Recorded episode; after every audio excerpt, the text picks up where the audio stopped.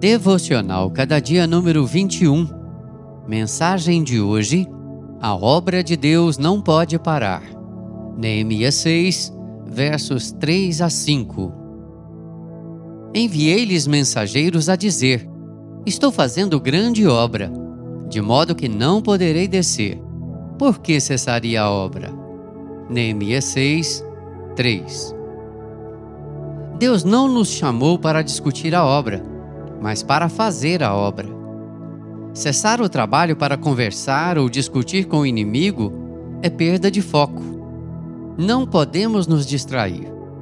A obra de Deus precisa ser feita com senso de urgência.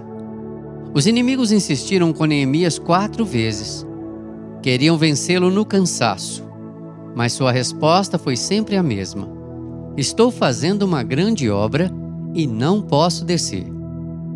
O mesmo ocorreu com Davi.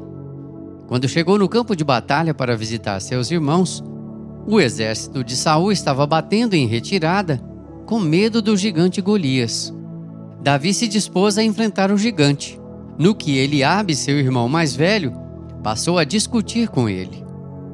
Eliabe tentou tirar Davi do foco. Cedo, Davi percebeu que aquilo era uma estratégia para afastá-lo da peleja.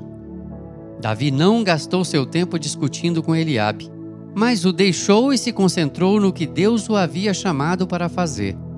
Ainda menciona o que ocorreu com os discípulos de Jesus no sopé do Monte da Transfiguração.